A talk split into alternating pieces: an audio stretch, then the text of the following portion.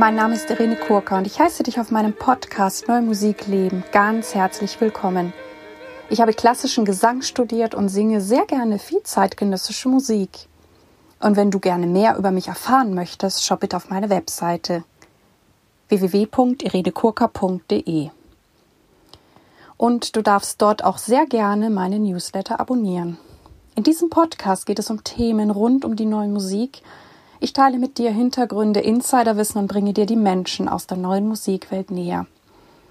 Ich bin glückliche und stolze Kooperationspartnerin der NMZ, der neuen Musikzeitung und die kann ich euch nur wärmstens ans Herz legen. Sowohl die Printausgabe als auch deren wunderbaren Newsletter, der gerade in diesen Corona-Zeiten euch mit den wichtigsten Informationen informiert. Also ich empfehle euch, diesen zu abonnieren. Dann bekommt ihr mit, was sich musikpolitisch tut und auch ähm, ja, welche Fördermöglichkeiten es gibt oder wie auch die ganzen Entwicklungen, unter welchen Bedingungen wir ähm, Aufführungen machen dürfen, wie die sich entwickeln. Also meine Empfehlung an euch. Ich danke euch wie immer über eure Feedbacks, E-Mails, Zuschriften, die ja wirklich mittlerweile aus aller Welt bei mir eintreffen. Also vielen, vielen, vielen Dank, weil da weiß ich auch immer, warum ich das jetzt hier mache. Und ja, ich habe heute ein ganz spannendes, sehr kreatives, sehr zum Denken anregendes Interview mit euch, für euch, mit Thomas Höft. Und Thomas Höft ist ja ein Tausendsasser, ein Multikünstler, würde ich mal sagen. Also der kann einfach ganz, ganz viel. Er ist Autor, er ist Regisseur, er ist Kurator, er ist Dramaturg und Intendant. Er wird sich aber auch gleich selber nochmal vorstellen und dann wünsche ich dir ein wirklich spannendes und aufschlussreiches Gespräch. Ich wünsche dir alles Gute, lebe deine Musik, lebe dein Leben und bitte bleibe gesund. Bis zum nächsten Mal, deine Irene. Und nun also das Interview mit Thomas Höft, das wir via Internet natürlich geführt haben. Und ich glaube, an ein, zwei Stellen war der Empfang ein bisschen schwach oder schlecht. Aber es geht dann auch sofort weiter. Also ich glaube, das Interview ist gut zu verstehen. Nun also viel Freude mit dem Interview. Hallo lieber Thomas, lieber Thomas Höft, willkommen heute in meinem Podcast Neue Musik Leben und ich bin total froh, dass du dir für mich heute Zeit genommen hast. Ja, grüß dich, sehr gerne. Danke für die Einladung. Als erstes interessiert mich, also für die Leute, die dich noch nicht kennen sollten, ähm, wer du bist und was du machst. Stell dich doch einfach mal kurz vor. Oh, ich mache ähm, äh, so viel, dass Leute glauben, dass ich äh, unterschiedliche Personen bin. Weil zum einen mache ich bildende Kunst und mache sehr viel Ausstellungen, Ausstellungsdramaturgie und Texte, wobei wir schon am Wesen sind. Ich mache eigentlich hauptsächlich Texte. Ich arbeite mit Sprache und mit Worten. Ich bin Musikdramaturg und betreue verschiedene Festivals. Das Festival Styriarte in Graz, das Festival Psalm in Graz. Ich habe im vergangenen Jahr das große Festjahr zum 200. Geburtstag von Jacques Offenbach mitverantwortet. Ich bin aber auch Regisseur. Ich inszeniere ähm, meist Musiktheater. Ich habe früher viel Schauspiel gemacht, aber das immer weniger. Und ich schreibe Kunsttexte, also ich schreibe Libretti zum Beispiel, würde eigentlich gerade an der Wiener Staatsoper mein Pünktchen und Anton laufen. Das ist aber seit äh, zwei Vorstellungen alles Mögliche. Also ähm, so quer durch die Bank Künstler. Ja, super. Also ganz viele Tätigkeiten, kennst dich genau aus mit den verschiedensten Branchen. Und ich habe dich ja unter anderem auch eingeladen, weil du dich auch gerade mit den, mit den Festivals und auch mit möglichen neuen Corona-tauglichen Formaten gut auskennst. Weil es ist ja tatsächlich so, es ist alles unsicher. Keiner weiß, wann geht's irgendwie normal weiter. Gibt es eine zweite Viruswelle? Also da sind ja so viele Unsicherheiten. Wie gehst du damit um oder was für Alternativen hast du da entwickelt? Ha, das ist hm, in der Frage stecken schon so viele, so viele Sachen drin. Erstmal, ich kenne mich auch nicht aus. Also ähm, man kann sich nicht auskennen. Und das ist ein ganz entscheidender Punkt. Und das möchte ich gerne ernst nehmen. Und das ist eigentlich auch schon die Basis des Ganzen, was ich sagen kann oder was ich mir und was sich auch andere überlegen. Es ist ernst zu nehmen. Und wir sollten, zwei, nicht ähm, denken in sowas, wie war es einmal oder wie, wann könnte es wieder so werden, wie es einmal war. Ich bin der festen Überzeugung, dass es nicht mehr so wird, wie es einmal war. Und das hat, das hat Konsequenzen. Das muss man auch erstmal so in sich hereinlassen. Ich glaube das und glaube deshalb, dass wir uns fragen müssen, ähm, wenn es nicht mehr so wird, wie es einmal war, was heißt das für uns?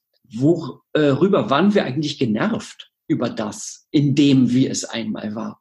Was hätten wir uns eigentlich gewünscht zu ändern an dem, wie es einmal war? Wo haben wir uns unwohl gefühlt und immer nur gedacht, oh je, das sind die Verhältnisse, die nehmen wir mal hin und wir versuchen damit klarzukommen. Ich glaube, wir haben ja eine, wir haben eine Riesenchance. Das ist eine Art, äh, ja, darwinistischer Moment in dieser ganzen Geschichte. Es verändert sich etwas und wir spüren, dass es sich verändert und wir sind vor eine große Überlebensfrage gestellt und haben die Chance, die anzunehmen und uns zu überlegen, was tun wir damit und was tun wir anders.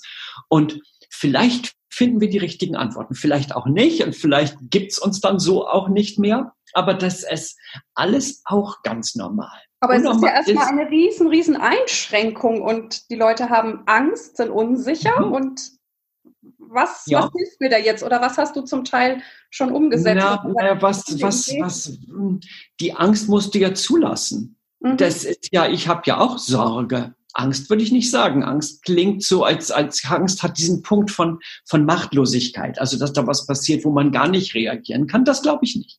Ähm, das glaube ich überhaupt nicht. Aber das Zulassen, ähm, das muss man schon erstmal. Ich meine, du bist Sopranistin. Wie geht es dir damit, dass das, was du machst, eigentlich potenziell tödlich gefährlich sein kann? Nämlich in Aerosolen mögliche Viren in die Gegend zu schleudern und damit Menschen zu infizieren. Das, es, das muss man ja auch erstmal aushalten oder erstmal in sich sacken lassen, was das heißt.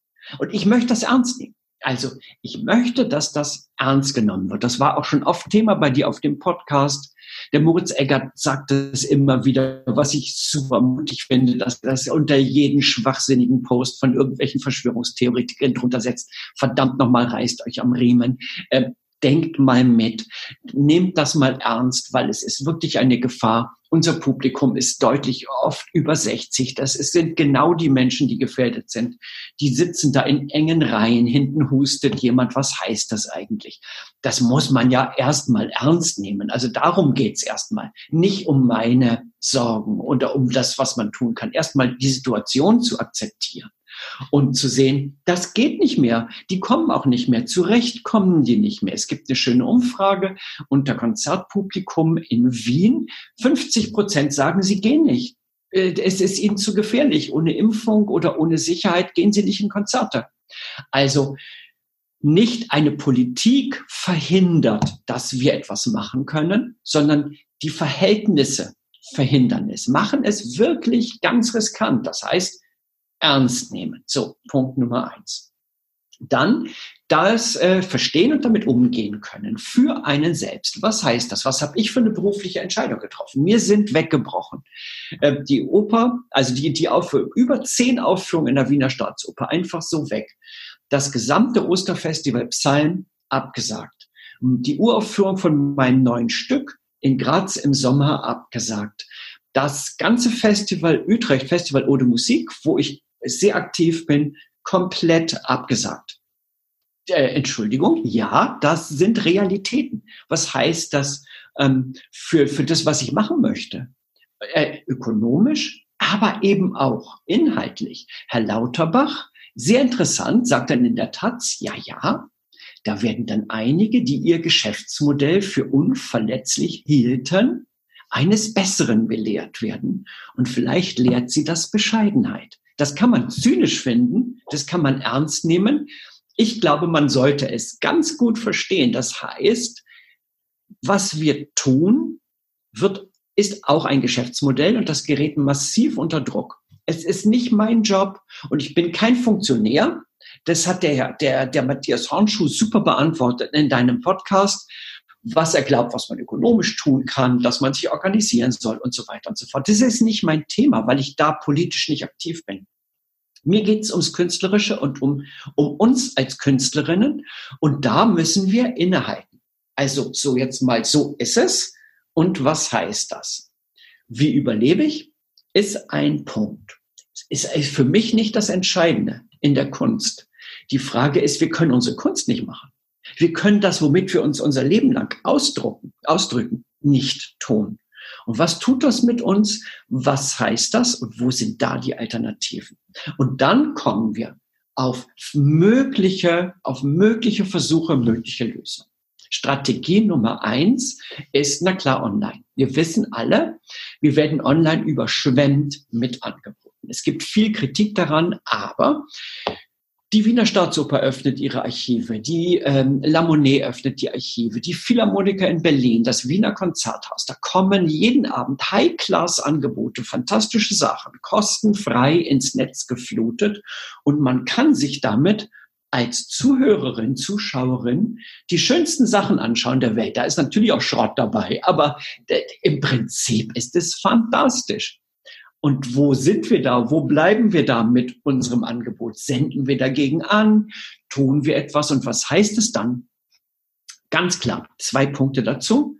Was die ins Netz stellen, ist meist nicht fürs Netz gedacht. Wir wissen allermeist nicht damit umzugehen, was das Netz überhaupt ist was für Formate es anbietet. Wir glauben, wir können unsere Konzerte abfilmen und unsere Aufführungen stellen die da rein und das wär's. Das halte ich für Schwachsinn. Das ist fahrlässig. Es ist ein neues Medium. Du hast es verstanden, du machst einen Podcast und der unterliegt anderen Regeln anderen Formen.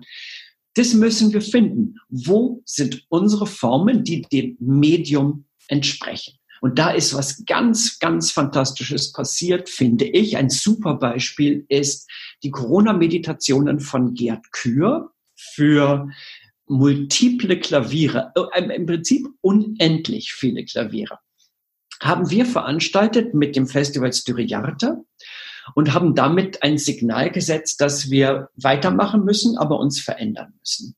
Und das Konzert haben wir live gestreamt am 30. April und es geht los mit, ist ein notiertes Stück mit einer Pianistin und dann antwortet ein anderer Pianist als Duo und dann wird es geöffnet für alle, die mitspielen.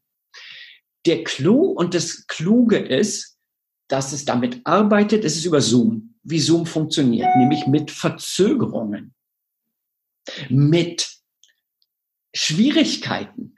Aber wenn man um die weiß, sollte man nicht sagen, ah, wie geht denn das jetzt? Und Simultanität ist ja nicht möglich. Was tun wir nur? Das geht nicht. Der Komponist sagt, ja, es gibt Verzögerungen. Simultanität ist nicht möglich. Was heißt das künstlerisch? Und tut das in sein Stück rein. Und es haben sich weltweit, glaube ich, über 70 Pianistinnen beteiligt. Und die spielen dieses Stück. Kann man sich anschauen bei YouTube. Und es für mich der ideale Punkt, was zu tun ist das ernst nehmen und damit umgehen. Großartig. Ja, Punkt. richtig toll. Da sagst du mir nachher noch den Link, den packen wir ja. in die Show Notes. Ja. Ähm, aber ganz ja. natürlich eine super Idee, mit dieser Verzögerung, mit dieser Latenz umzugehen. Ja. Ich merke die ja auch beim Unterrichten, das ist nicht ganz einfach. Nein. Aber natürlich schön, wenn man das in das Konzept mit reinnimmt. Ja, da hast du schon mal ein gutes Beispiel. Hast du noch ein Beispiel einer ja. Umsetzung? Ja, du hast, du hast das Stichwort gesagt. Ähm, es ist problematisch, aber wir nehmen es ernst. Also es ist, gibt, ich nenne es vielleicht nicht Problem, sondern es sind Bedingungen. Die sind da, die sind existent. Was heißt das? Ähm, wir müssen uns bemühen, ähm, die Bedingungen zu, ähm, zu verstehen. Ich habe im Moment arbeite ich gerade mit Dietrich Henschel, diesem fantastischen Bariton, und mit dem Vogler Quartett an einer neuen Opernproduktion. Ich habe gerade heute den letzten Antrag eingereicht und diese Produktion sagt, wir nehmen ernst, dass es Gefährdungen gibt und wir nehmen ernst, dass wir uns schwer begegnen können und wir nehmen ernst, dass Singen ähm, problematisch sein kann.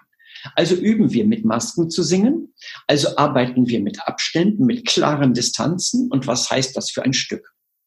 Ich habe ja erzählt, dass ich auch Regisseur bin. Ich habe also ein Regiekonzept erarbeitet, dass das annimmt, dass es genau darum geht, dass es keine Verlegenheitslösung ist. Also jetzt sind wir leider Romeo und Julia, aber ähm, auf dem Balkon dürfen wir nicht rauf und wir tun das dann mit Maske und das, das Ganze ist dann absurd. Nein, du musst es wahrnehmen. Da sind Menschen, die nicht zueinander können. Da sind Menschen, die sind, müssen maskiert sein. Und das als Stück ernst zu nehmen, lässt ein neues Stück entstehen. Das sage ich aber noch nicht genau, was es ist, weil ähm, es nicht fertig ist. Das ist wann, das. Wann wird es denn kommen? Ha, ich hoffe im September. Oh, schön. Ja, ja. Ich, du hast auch gerade einen spannenden Punkt angesprochen, über den habe ich auch mit unserer gemeinsamen Freundin Maria Jonas schon gesprochen, mhm. ähm, ob es irgendwie halbwegs attraktive Möglichkeiten gibt, als Sänger sein Gesicht zu bedecken, ähm, singen zu können, aber ja. äh, vielleicht nicht ganz entstellt auszusehen. Ähm, hast du da schon was es. gefunden? Ja, sicher. Na, hier geht's ja um Kunst. Also ich weiß nicht, inwieweit deine Zuhörerinnen und Zuhörer sich so in der Modewelt bewegen. Ich bewege mich da äh, aus Spaß sehr gerne. Und seit Jahren ist ja schon ist Fashion ähm, auch im, im asiatischen Raum ein ganz wichtiges Thema. Und äh, dort ist ja das Maskentragen auch wegen der Umweltverschmutzung, der Luftbedingungen, auch wegen der Höflichkeit wesentlich etablierter als hier. Und natürlich in den arabischen Ländern, ähm, was die, die Teil- oder Vollverschleierung von Frauen leider dann nur betrifft. Aber alle, die haben Erfahrungen alle, die, ähm, viele Designer haben sich ähm, da schon angepasst und haben sich fantastische Dinge überlegt. Ähm, es ging ja so, es wurde ja lächerlich gemacht, dass, ähm, dass die Masken zur, von der London Fashion Week ähm, von einer, von einer Modefirma, die mit den Pfeilen so drüber, für 350 Euro pro Stück äh, vollkommen ausverkauft waren. Ich halte das gar nicht für lächerlich. Das sind Kunstobjekte und es gibt mehr davon. Walter von Behrendonk arbeitet seit Jahren mit Masken. Viele Kostümdesigner arbeiten mit Masken. Und jetzt kommt natürlich das Nottheater, das antike griechische Theater arbeitet mit Masken. Die Commedia dell'arte arbeitet mit Masken. Es gibt auch in unserer Kultur einen wahnsinnigen Fundus an Beschäftigung damit, ganz zu schweigen von den außereuropäischen Kulturen. Masken waren für den Expressionismus, für Picasso, eines der, der, ganz großen Inspirationsobjekte. Und ähm, da ist ein riesen, ein, ein, ein, ein riesen Transfer an Wissen auch. Himmels also das, Willen. Das heißt, nutzen, diese, diese hinschauen, Masken, aber seit Masken sind das Thema. Und ja. ähm, ernst nehmen. Also wir werden diese, diese Kunstform wieder aufleben lassen, quasi auch aber im europäischen Raum mit Masken, aber natürlich mhm. auch Masken fallen lassen, würde ich mal sagen. Ja. Also sehr spannend.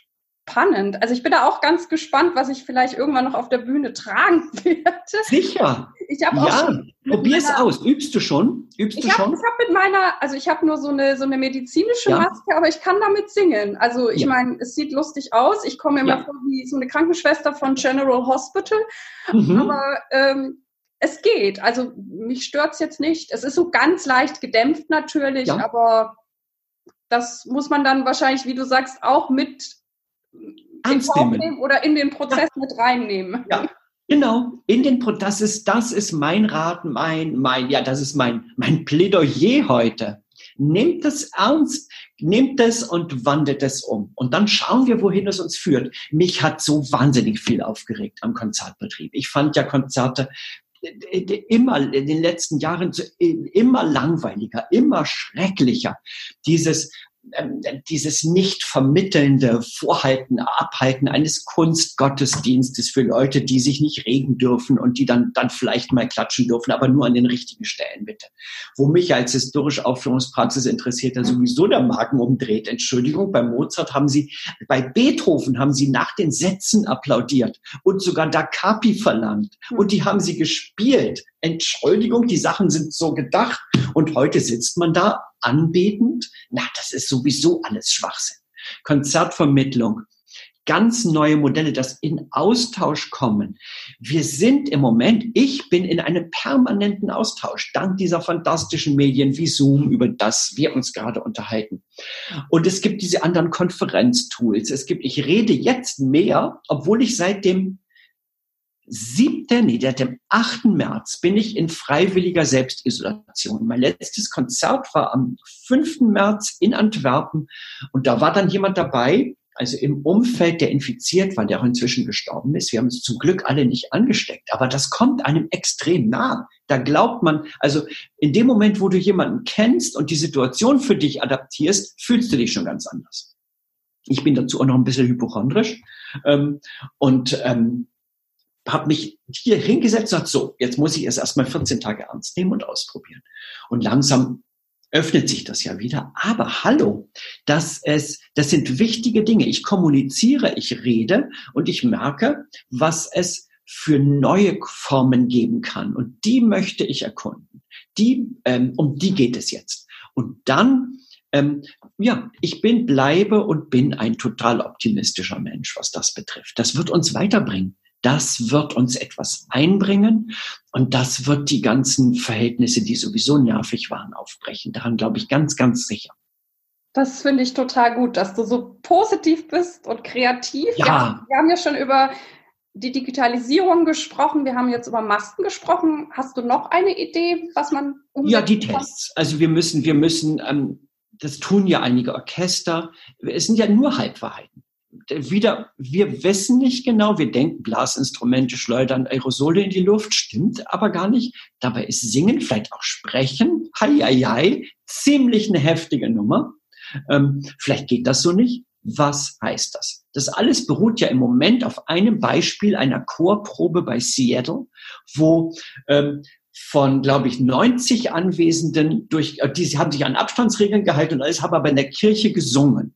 65 sind infiziert, zwei sind tot. Und aus diesem Schreckbild heraus, das ist, das ist gut dokumentiert, kommt diese ganze Angst. Was heißt das? Wir müssen, wir müssen uns darum kümmern, nicht die Politik. Wir, jetzt spreche ich als Veranstalter, als Festivals, als Theater, das rauszukriegen, was das heißt. Ähm, in der Styriate machen wir eine riesen Testreihe. Das heißt, wir, der ich bin Berater oder Dramaturg des Styriate, der Intendant Mathis Huber, ein ganz fantastischer Intendant, hat als einziger ein Sommerfestival nicht abgesagt in Österreich. Es, es, ist, ähm, es ist da am Platz. Er hat alle Einzelveranstaltungen gecancelt, also wie will man Don Giovanni spielen mit einem großen Orchester oder ähm, Mozarts C-Moll-Messe in der Kirche mit dem Chor. Äh, eh schon schwierig. Aber wir haben eine große Halle, die Helmut-List-Halle. Da passen so 1400 Menschen rein. Die Frage ist jetzt, wie ist es da mit der Abluft, mit der Luftströmung? Wie viele Menschen kann man da distanziert hineinsetzen? Was geht, was geht nicht? Ja, wir müssen wieder ernst nehmen und jetzt der Punkt testen. Ausprobieren und sicher sein, das können wir nicht als eins, kannst du nicht als einzelne Sängerin, ich als einzelner Schreiber, aber das können wir kollektiv. Und da kommt dann schön eine neue Verantwortung, ein neues Kollektives ins Spiel. Was trauen wir uns?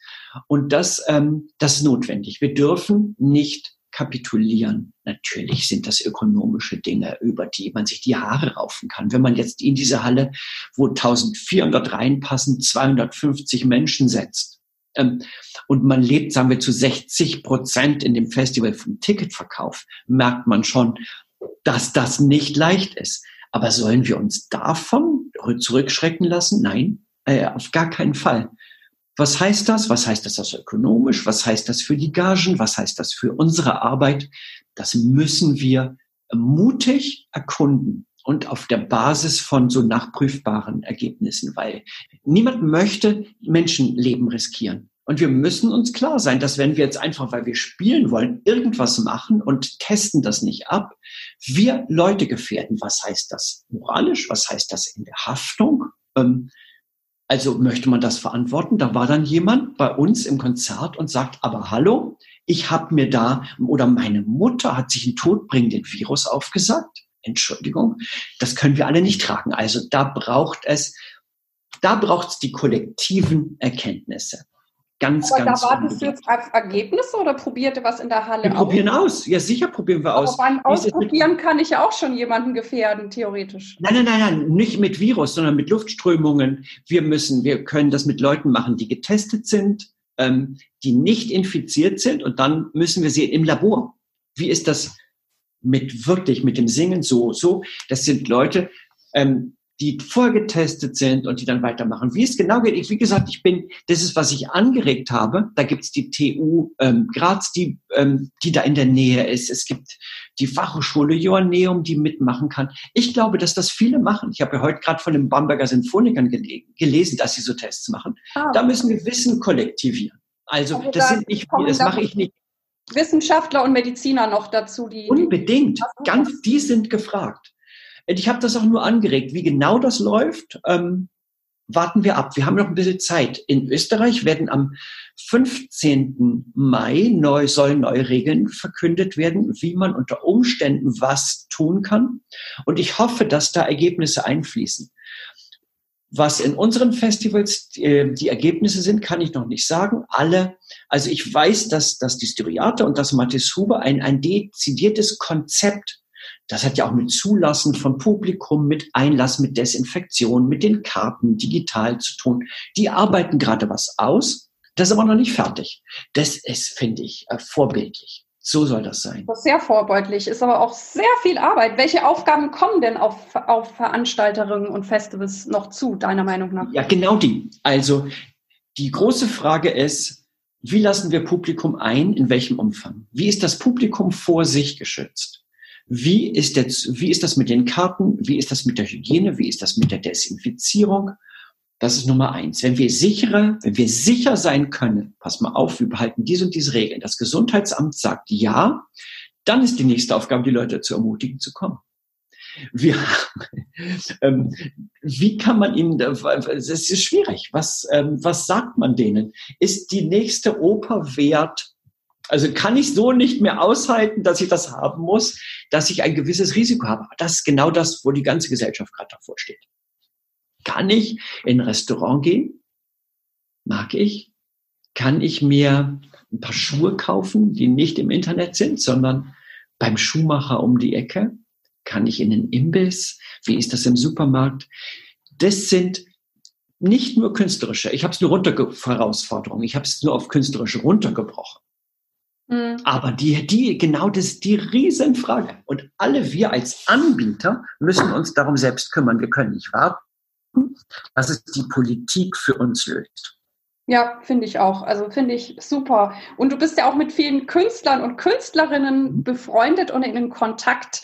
Ja, Wie ist da gerade so die Lage oder was, wo bewegt sich Ganz das gerade hin? Ich meine, wir sind ja so ein bisschen aus der Schockstarre raus, aber es ist ja, immer noch unbefriedigend. 10 Prozent sind durchgedreht, würde ich sagen, 10 bis 15 Prozent. Die teilen inzwischen ähm, nicht nur Wodak, sondern Schlimmeres. Die sind, die glauben, dass RT Recht hat. Die haben Angst vor Bill Gates, denken, sie werden gechippt und verlieren vollkommen den Verstand. Das ist ganz besorgnis, Das besorgniserregend. ist ja richtig traurig. Zum Glück kenne ich Das ist- solche Menschen nicht so. Das ist wirklich traurig Ah. und ähm, die gibt es. Und ich, man weiß, dass sie Angst haben. Man, versteht das ja alles. Ähm, es ist mir vollkommen klar, was da passiert. Aber was will man tun? Also es ist so schwer. Ich finde den Moritz einfach bewundernswert. Wirklich mit Engelsgeduld geht er darüber, hier lies mal das nach. Das ist enttarnt als Fake News. Bitte teil das nicht. Macht das nicht. Denkt an was anderes. So Hm. äh, schwierig. Wie damit umzugehen ist, ist ein ganz, ist ein, ein Problem, das einen echten eigenen Podcast wert ist, mindestens und viel Diskussion. Wie geht man mit den, verzweifelten Menschen um? Was heißt das? Naja, die bräuchten natürlich auch dann, sage ich, professionelle Hilfe und wenn sie selber nicht merken, dass, dass sie ein bisschen durchgedreht sind, dann kommen sie gar nicht auf die Idee wahrscheinlich. Ne? Das ist sind ja- eigentlich, das sind natürlich so Blasen, nicht? Das sind richtige Welten in sich da. Und es gibt Menschen, die das ausnutzen wollen, die da, die da genau da reingerätschen, die genau das aufnehmen und ihr politisches Konzept damit verkaufen, wie ist doch besser, wenn ein toller Typ hier das Sagen hat, so wie der Herr Putin und der macht's doch richtig. Und das ist, wow. Das ist wirklich grenzwertig. Also selbst ich frage mich ja oft, ich bin ja auch auf Facebook, wie du auch, und mhm. krieg da viel mit und finde find natürlich auch vieles großartig, was wir uns da so mhm. auch, auch zuspielen. Aber auch ich denke mir, ne, ich bin da irgendwie größtenteils in der Musikerblase und ich denke mir immer, kriegt eigentlich jemand von außerhalb mit, was wir diskutieren oder, oder sind wir ja. nur für uns? Und dann denke ich, ja, bringt uns das dann wirklich was? Also ich stelle das auch in Frage. Ja. Äh, wir müssen sehr aufpassen. Was heißt das? Also, wer Frau Grütters richtig verstanden hat, wie genervt sie war, dachte, was reden die eigentlich und was tun die und warum ich gebe mir doch solche Mühe und die wollen das nicht und das ist doch was für eine Arroganz und wie gehe ich stehe ich der Friseuse gegenüber? Also ich muss mir bei vielen wirklich bei vielen Pod, äh, nicht bei vielen Facebook Threads sage ich mir auf Feier. Also wenn das jemand so liest, und das nicht richtig einordnen kann und auch die Verzweiflung nicht einordnen kann, das, da geben wir nicht unbedingt das, das tollste Bild ab. Da gibt's diese Anspruchshaltung, ich kann das, und das ist so schwer gegenüber so Leuten wie, die eine Kneipe haben oder die einfach bedienen, denen, denen alles auch weggebrochen ist, wie uns auch. Und die gar nichts haben und die ebenso zwar ein Verbot haben, ihre Arbeit nachzugehen. Und das ist so skrupellos. Was sagt man denen? Ja, ich bin aber Künstler. Ich, mir muss geholfen werden und ihr seid ja selbst schuld, dass ihr es nur zur Kennerin gebracht habt. Das ist wirklich nicht angenehm. Das äh, mag ich nicht. Das finde ich schrecklich. Nee, das geht Kann aber natürlich verstehen, woher es kommt. Auf jeden Fall. Du hast jetzt gesagt, 10 bis 15 Prozent ja, genau. durch. Was ist mit den genau. restlichen Musikerinnen? Ähm, viele, die kämpfen politisch und die sind damit einfach auch sicher beschäftigt, was ist mit ihrem Re Leben an sich. Wie ist, wo kommt die nächste Miete rein? Wie gehe ich mit meinen Kindern um? Wer kümmert sich drum? Ähm, die Absagen gehen jetzt bis weit ins, ins Jahr hinein. Sie haben noch nicht unbedingt nächstes Jahr erreicht, aber die erreichen nächstes Jahr natürlich ähm, verschoben, weil das, was verschoben ist, wird vielleicht dann draufgesetzt, das ersetzt was anderes, was eigentlich sein könnte. Die, die ganze Welle ist im Rollen und natürlich ganz, wenn man jetzt mal ganz ruhig und ganz sachlich hinschaut, wer wird noch spielen dieses Jahr? Werden wir noch spielen? Unter den alten Bedingungen Nein, nicht vor einer Impfung. Frühestens in einem Jahr, vielleicht wesentlich später. Das sind die Zeiträume, das ist facing the truth. Macht euch das klar. Was heißt das? Das heißt auch, dass ich sage, wie, wovon zahle ich die Miete im August, im September, im Oktober? Wie gesagt, nicht mein Punkt ähm, ich, ich ja, diskutiere da gern mit, aber es gibt sowas wie ähm, ja, Organisationen, die sich kümmern, Menschen, die da zusammenstehen. Wir sind, wir sind Unternehmer unserer selbst. Der Politikwissenschaftler Michael Wimmer hat das sehr, sehr deutlich gerade in einem ganz tollen Essay gesagt. Vielleicht sind wir da reingedrängt worden durch die neoliberale Gesellschaft und vielleicht wollten wir das nicht so.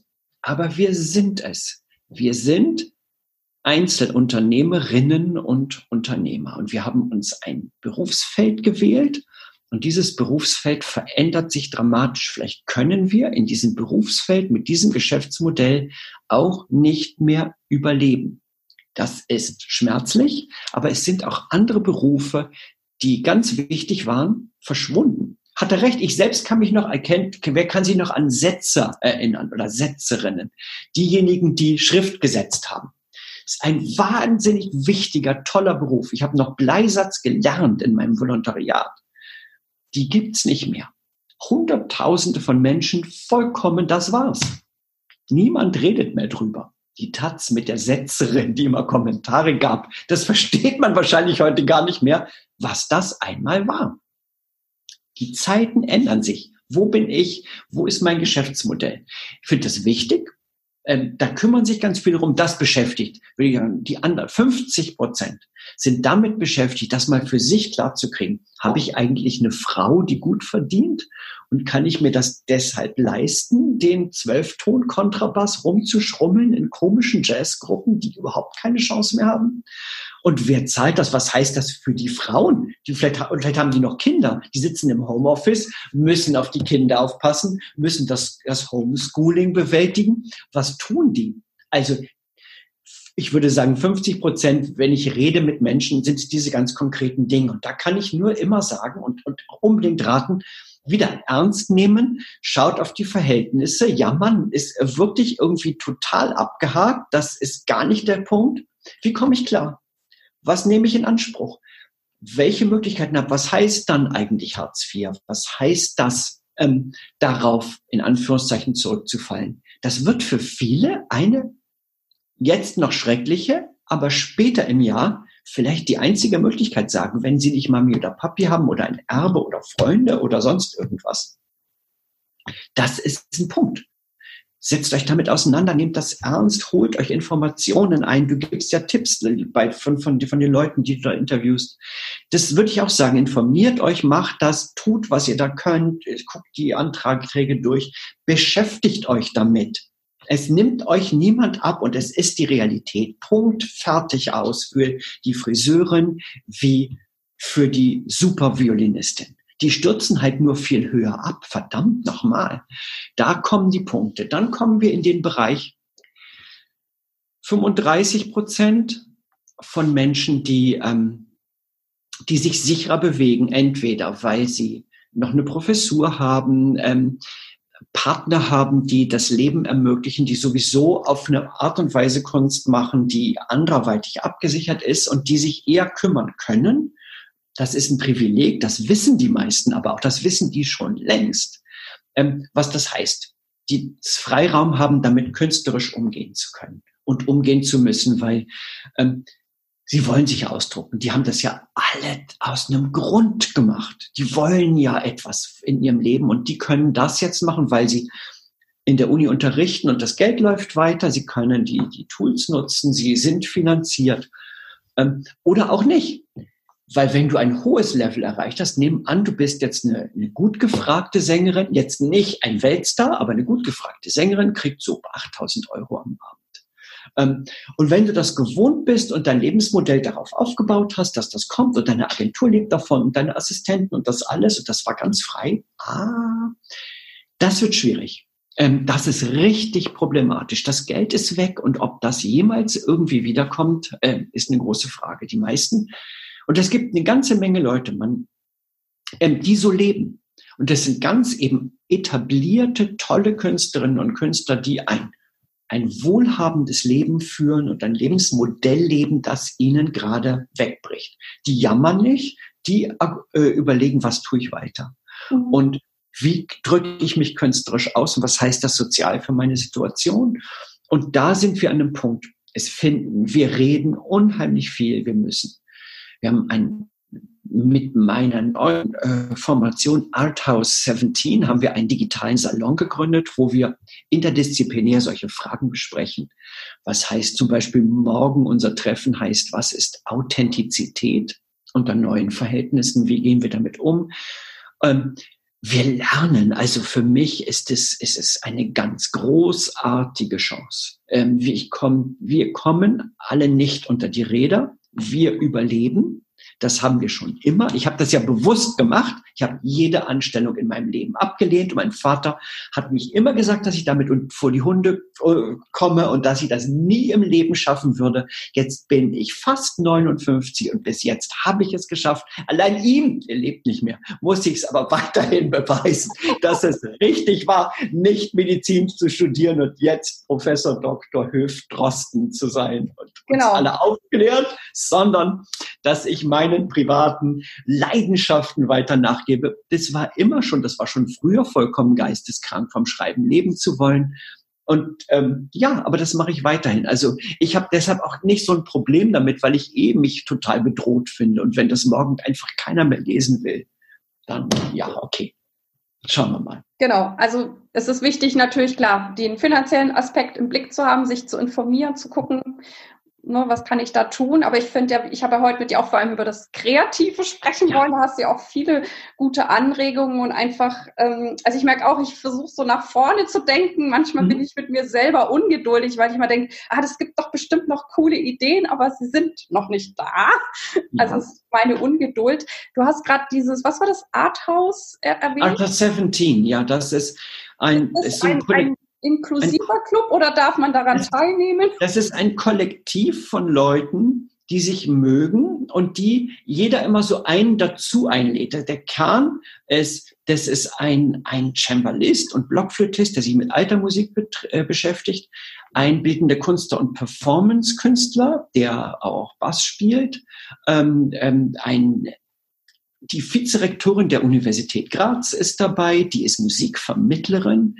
Politikwissenschaftler, Grafiker, so und das, wir bauen das immer so aus. Wir, ich schreibe mir immer auf, ich erzähle das gerne und schreibe mir die auf, die gerne mitmachen möchten, um die dann in der passenden, in so einer passenden Runde mit einzuladen. Wenn ich da Interesse raushöre, dann schreibe ich mir jetzt Irene Kurka auf meine Liste. Sehr gerne.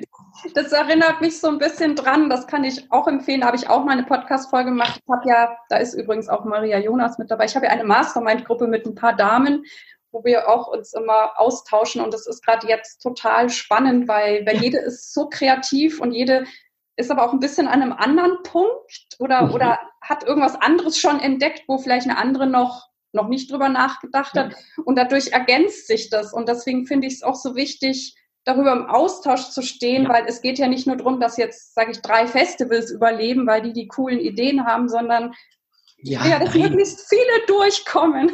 Ja, nein, es geht auch gar nicht ums Überleben. Nein, es geht darum, was wir tun. Äh, überleben tun wir doch alles. Wir sind nicht in Bangladesch. Also wirklich, ich glaube auch daran, dass wir, wenn wir ganz am Ende sind, zumindest noch die Hilfe finden, dass wir überleben können. Aber das, was wir künstler, ob wir künstlerisch überleben, das liegt an uns. Und da sind die, da sind eben diese offenen Formen und die Gespräche gefragt. Keine Ahnung. Wir müssen uns, ich möchte jedenfalls künstlerisch überleben. Und ich kenne ganz viele, die das auch ganz unbedingt wollen. Und ja, das ist, äh, auf geht's. Also, da, äh, Fantasie walten lassen, Dinge ausprobieren, scheitern. Du hast einen schönen Podcast drüber gemacht. Na klar, vielleicht geht das auch alles in die Hose. Aber das ist, äh, Hanuku hat gesagt, der tolle Dirigent hat gesagt, Kunst entsteht nur auf der Gartenkante zur Katastrophe. Wenn wir uns da nicht bewegen, ist das sowieso alles völlig uninteressant. Von dem habe ich unheimlich viel gelernt in meinem Leben und das ist, ist ein mein ganz, eins, ich habe zwei Mottos. Das, das, das ist das eine. Kunst ist, entsteht nur am Rand der Katastrophe. Und das zweite ist von Paul Henningsen. Das heißt, äh, die Zukunft kommt ganz bestimmt, der Fortschritt nicht. Und das ist richtig. Das müssen wir tun. Die genau, Zukunft für den Fortschritt sind wir verantwortlich. Genau. Was mich jetzt noch interessiert, ähm, ist, weil du dich ja in Deutschland und in Österreich auskennst, ja wie sind da so die, die Unterschiede oder die Gemeinsamkeiten? Ganz gravierende, Unters gravierende Unterschiede sind, dass Österreich sich als Kulturnation versteht. Ähm, wirklich auch. Ähm, und das aber dabei Kultur auch mit Geld verdienen und Tourismus unbedingt sofort verbindet. Die leben von den äh, Wiener Festwochen, von den Salzburger Festspielen, von den Bregenzer Festspielen, von den Leuten, die dorthin kommen und sich kulturell unterhalten. Das ist das ist ein Lebenszweck. Du kannst dich, das ist so, das ist dieser ganz alte Witz, dass du dich in Wien mit einem Taxifahrer über die Opernvorstellung vom Abend unterhalten kannst, aber das stimmt. Das habe ich selbst erlebt. Das ist eine Wahrheit. Also, das ist eine Nation, die Kunst als Existenz braucht. Und das ist in Deutschland nicht so. Das verzichtbar was einem so entgegenschwappt in den kühlen Texten ähm, der, der Ämter. Das ist, gegen das muss man hier ganz anders ankämpfen. Ja, bringt das was? Zahlt sich das aus?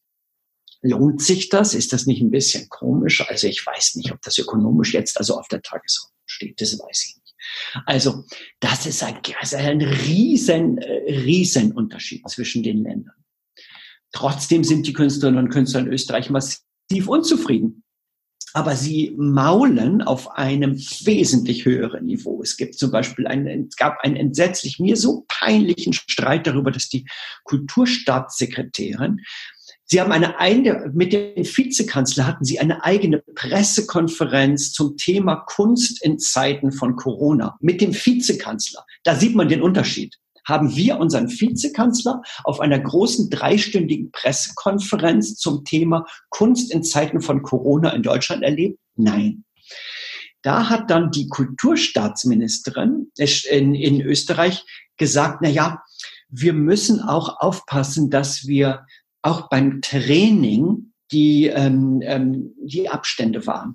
Und dann haben sich alle aufgeregt. Sie hat, aber tut mir leid, ich trainiere nicht, ich probe, vielleicht übe ich.